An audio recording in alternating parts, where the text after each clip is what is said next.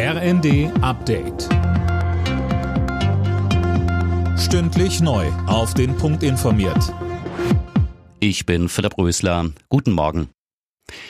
Jetzt also doch. Nach langem Zögern will Deutschland zum ersten Mal Schützenpanzer vom Typ Marder an die Ukraine liefern. Das hat die Bundesregierung nach einem Telefonat zwischen Kanzler Scholz und US-Präsident Biden mitgeteilt.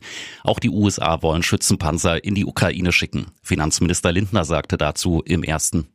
Die Bundesregierung hat immer unterstrichen, dass sie äh, zusammen mit den USA und anderen Verbündeten wie Frankreich agiert. Wir haben jetzt in enger Abstimmung entschieden, auch Schützenpanzer und zusätzliche Luftabwehr zur Verfügung zu stellen. Die Durchhaltefähigkeit der Ukraine muss größer sein als die Bösartigkeit, die von Putins Krieg ausgeht. Und dazu leisten wir einen Beitrag. Die Ukraine hat sich für die neuen angekündigten Waffenlieferungen bedankt.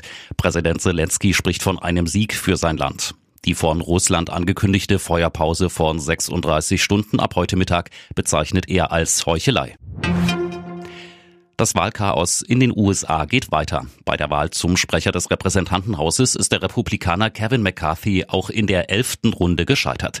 Rechte Hardliner seiner Partei halten den 57-Jährigen für zu moderat, Dirk Justes. Ja, und dabei hatte McCarthy den Abweichlern schon weitreichende Zugeständnisse gemacht. Eigentlich ist diese Hängepartie unnötig, denn die Republikaner haben eine Mehrheit in der Kongresskammer und somit wäre eine Wahl McCarthys eigentlich reine Formsache. US-Präsident Biden bezeichnete den innerparteilichen Machtkampf der Republikaner als peinlich. Heute soll es einen neuen Anlauf zur Wahl eines Sprechers geben. Bei der Vierschanzentournee steht heute das Finale in Bischofshofen an. Die Quali hatte gestern der Führende der Gesamtwertung Halvor Egnor Granerüth für sich entschieden. Er hat beste Chancen auf den Tourneeerfolg. Die deutschen Springer haben keine Chancen mehr auf den Gesamtsieg.